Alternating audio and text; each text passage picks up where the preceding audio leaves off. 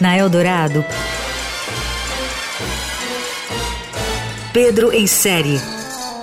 Tudo sobre séries, filmes e outros enlatados. Com Pedro Venceslau. January 6 started off pretty much like any other day.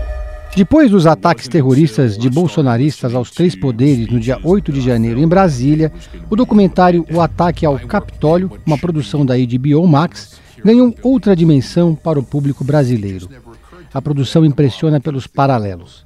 Mais do que isso, fica evidente a influência dos atos nos Estados Unidos na ação dos vândalos daqui.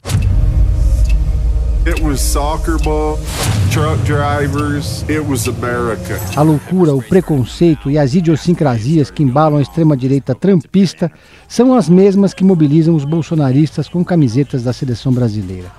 É impressionante notar como são parecidas as narrativas golpistas revestidas de patrióticas, as conspirações de WhatsApp contra o sistema eleitoral e o ódio visceral desses malucos ao contraditório. Com múltiplos pontos de vista, o ataque ao Capitólio, ou Four Hours at the Capitol, da HBO, segue hora a hora os passos dos vândalos, ao mesmo tempo que mostra a movimentação dentro do parlamento. A escalada começa após um comício de Donald Trump, no qual o ainda presidente, derrotado nas urnas, conclama os seus seguidores à desordem. Mas, ao contrário de Brasília, em Washington o Capitólio não estava vazio. Pelo contrário, por pouco senadores e até o vice-presidente não foram atingidos. Além de cenas impressionantes e tensas feitas a quente, o documentário ouve os terroristas em entrevistas nas quais eles se mostram orgulhosos da ação que estarreceu o mundo.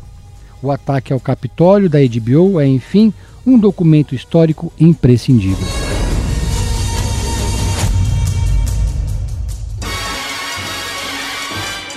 Você ouviu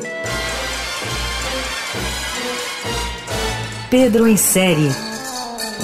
Tudo sobre séries, filmes e outros enlatados com Pedro Venceslau.